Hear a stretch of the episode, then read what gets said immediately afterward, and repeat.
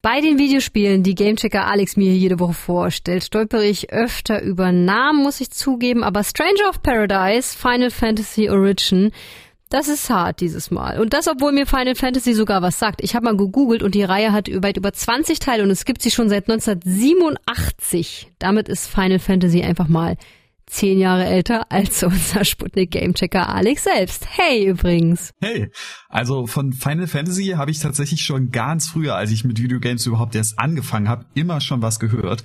Aber tatsächlich habe ich bis heute nie so richtig intensiv in eins der Rollenspiele reingeschaut. Also hast du diese Woche auch gleich eine echte Wissenslücke gefüllt, als du dir Stranger of Paradise angeschaut hast. Und würdest du sagen, dass man vorher die zig Teile nachholen sollte? Nee, glaube ich nicht. Die meisten Final Fantasies sind nämlich unabhängig voneinander. Dazu kommt auch noch, dass das hier nicht der nächste große Teil ist, sondern eine Art moderne Neuinterpretation vom allerersten Final Fantasy, also das von 1987. Daher habe ich mich auch ziemlich drauf gefreut, Stranger of Paradise zu spielen, in der Hoffnung, hier mal einen guten Einstieg zu finden. Und naja, was soll ich sagen? Das war alles ein bisschen komplizierter, als ich es mir zuerst vorgestellt habe. Oha, da musst du uns gleich mehr von erzählen. Du meintest gerade schon, dass dein Einstieg etwas kompliziert war? Ja, wirklich. Womit ich aber nicht sagen will, dass ich es nicht trotzdem super unterhaltsam fand. Das Spiel beginnt mit dem Protagonisten Jack, der einer der vier Lichtbringer ist. Und Jack macht von Anfang an sein Ziel klar, er will Chaos töten. My mission is to kill chaos. Chaos. Chaos. Chaos. Chaos. Chaos. Chaos. Chaos. Chaos. Chaos. Chaos. Bullshit. Er sagt's halt in den ersten zehn Minuten gefühlte hundertmal und ich saß irgendwie nur daneben und hab mich gefragt, was Chaos überhaupt sein soll. Laut Jack ist es ein Typ oder ein Monster, das er umlegen will. Laut anderen Charakteren ist es nur so eine Art übernatürliche Präsenz und wieder andere sagen, es ist nur ein Märchen, das sich die Leute ausgedacht haben. Etwas verwirrend, aber hey. What are you saying? That chaos doesn't exist? Hmm. Chaos is only a tale passed down from our forebears to give the people hope. Hope that by slaying the beast in his lair, peace will be restored. Dazu kommt dann aber auch noch, dass sich das Spiel unfassbar merkwürdig inszeniert und die Charaktere so komplett zusammengewürfelte Haufen sind. Im Intro sieht man noch eine mittelalterlich wirkende Fantasy-Welt mit Rittern in Rüstungen und direkt darauf siehst du Jack und seine Kollegen, die aussehen, als hätten sie sich klamottentechnisch gerade im nächsten H&M eingedeckt. Klingt auf jeden Fall nach einem wilden Mix. Ist es auch. Dieser ständig mies gelaunte Hauptcharakter in seinem Long-Tee hat auch um vornherein für viele Memes gesorgt, auch wenn man recht schnell dann Rüstungen findet, mit denen man wesentlich weniger deplatziert in der Welt ausschaut. Der Anfang rusht aber auch so schnell durch die verschiedenen Zwischensequenzen durch, dass ich nur so halb wusste, was überhaupt abgeht. Und jetzt kommt das wahrscheinlich merkwürdigste an der Sache. Ich hab's geliebt.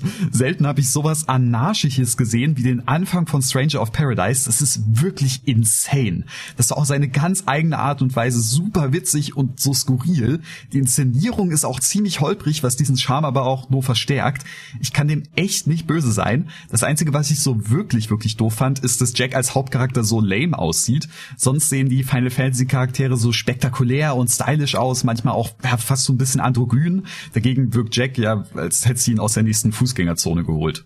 Also ich muss sagen, ich weiß gar nicht so richtig, was ich dir jetzt dazu sagen soll. Es klingt auf jeden Fall ganz lustig, aber ist es denn auch gut? Da bin ich mir tatsächlich immer noch nicht so wirklich sicher, aber ich glaube irgendwie schon. Die Charaktere bleiben zwar das ganze Spiel über ein bisschen blass, aber nachdem ich am Anfang eher ironisch und wegen dem Spaß am Paradoxen dran geblieben bin, bin, war ich hinten raus dann doch irgendwie dabei bei der Geschichte. Stranger of Paradise ist echt ein Auf und Ab, aber langweilig wird's dann irgendwie doch nicht. Und ja, wo wir auch gerade bei Auf und Ab sind, so sieht's auch beim Gameplay aus. Alex hat diese Woche Stranger of Paradise Final Fantasy Origin gespielt und war verwirrt, aber gleichzeitig auch etwas angetan von der doch etwas merkwürdigen Story. Du hast gerade schon angedeutet, dass es auch beim Gameplay etwas auf und ab ging, ne? Ja, also ein Großteil meiner Zeit in Stranger of Paradise verbringe ich damit, mich in bester Action-Manier mit Jack und seinen Companions durch die Level zu kämpfen und meinen Charakter aufzuleveln. Und das macht tatsächlich richtig Bock. Mit seinem Mix aus Combo-Angriffen verschiedenster Art, Ausweichen, Blocken, Parieren, macht das Spiel zwar nichts grundlegend Neues, aber es geht alles schön flott von der Hand und die Attacken haben auch ein gutes Impact-Gefühl.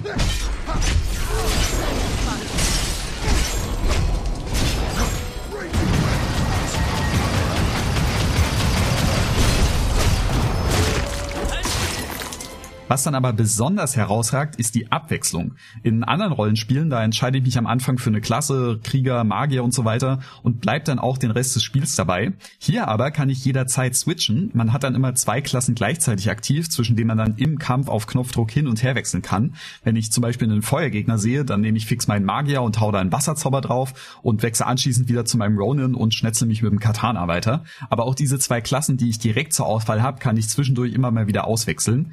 Hier neue Kombinationen rauszufinden und den Spielstil von einem Moment auf den anderen komplett zu ändern, das macht richtig Spaß. Nö, das klingt jetzt eigentlich ganz cool. Wo ist denn der Haken, Alex? Also zur Abwechslung gibt's hier mal keine Open World, sondern abgesteckte Areale und Level, die ich auf einer großen Karte anwähle. Da habe ich auch an sich gar nichts gegen. Nicht jedes Spiel braucht eine große offene Welt. Aber die Level sind hier leider oft ziemlich austauschbar und haben nicht genug Abwechslung. Beim ersten Mal, wenn man nur für eine Story-Mission durch die Level läuft, dann geht es noch einigermaßen. Aber die Nebenquests, die schicken einen oft nochmal in genau die gleichen Level und dann wird's leider recht schnell öde. Und wenn dann auch noch die miese Technik dazu kommt. Was meinst du, ist die Grafik schlecht oder ruckelt's oder? Also im schlimmsten Fall leider beides. Das Spiel ist nicht unbedingt hässlich, aber im Vergleich zu anderen aktuellen aktuellen Games kann es absolut nicht mithalten. Das allein fände ich jetzt weniger schlimm, aber dass es dann auch noch immer mal wieder ruckelt wie Sau, das ist echt super schade. Ich muss dazu sagen, dass es auf dem PC, wo ich's halt gespielt habe, besonders schlimm sein soll. Aber manchmal war ich echt baff. In einem Moment ist es super flüssig und im nächsten schaue ich einfach eine Dia-Show.